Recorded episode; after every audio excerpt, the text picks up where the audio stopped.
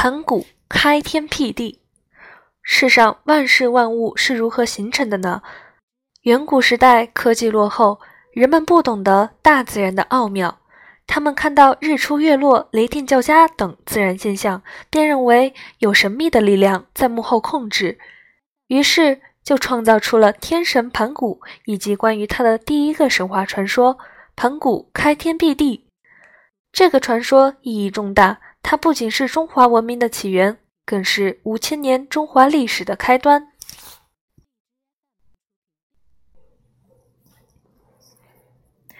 下面就来听听盘古开天辟地的故事。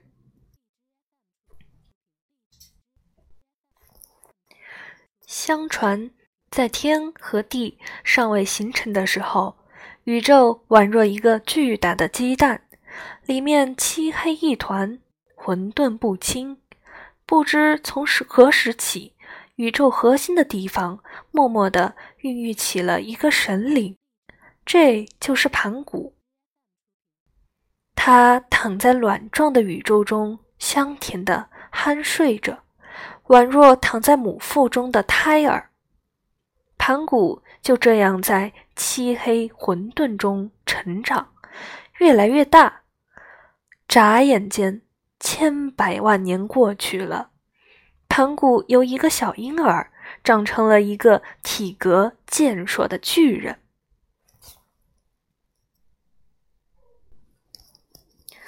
盘古在宇宙之中大睡，大约过了一万八千年，才慢慢醒转。他看到自己身处混沌不清的黑暗中，不见一线光明，心里感到异常憋闷，全身都不舒服，就像是用绳子捆着一般。所以他决定伸个懒腰，伸展筋骨，把这个大蛋壳给捅破。盘古不知从何处弄来一把利斧，他用巨掌抓着斧头狂舞，劈向无边的黑暗。相应的，他的双脚也全力一蹬，咔啦一声，震耳欲聋，大外壳便碎了，汇聚了千万年的混沌也随之分化。他们中。重而浑浊的物质逐渐下沉，形成宽阔的大地；而那些轻而轻的物质逐渐上升，慢慢的分散开，变作蔚蓝的天空。盘古自开辟了天地，觉得敞亮多了，他满意的舒口长气，便欲站起来。可是天就在头顶，沉沉地压在他的头上。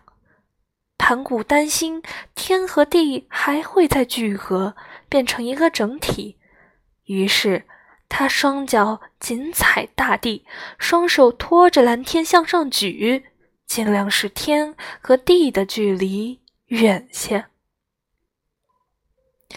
盘古每天长高一丈，地便加厚一丈。天和地也随之拉开一丈，日复一日，年复一年，时光又过去了一万八千年。期间，盘古一直未睡，饿了就吃点飘进嘴中的晨雾。这时，天愈来愈高，地愈来愈厚。盘古的身躯已有九万里高了，在他的努力支撑下，天和地也相距了九万里了。最终，天远远的在大地之上定住不动了，盘古也劳累不堪，身心俱疲。他抬头仰望双手撑着的蓝天，又俯瞰足下宽阔的大地，感到再也不用担忧天会压下来砸坏大地了。于是他无牵无挂地躺了下来，便又开始沉睡了。由于开天辟地，他呕心沥血，汗水都淌干了，从此便长眠不醒。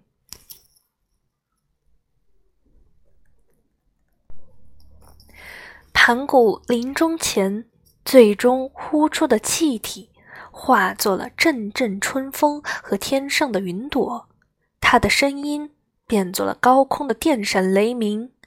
他的左眼成了耀眼的太阳，悬挂在高空，把温暖洒向人间；他右眼则成了皎洁的月亮，在夜间给人们送来光明。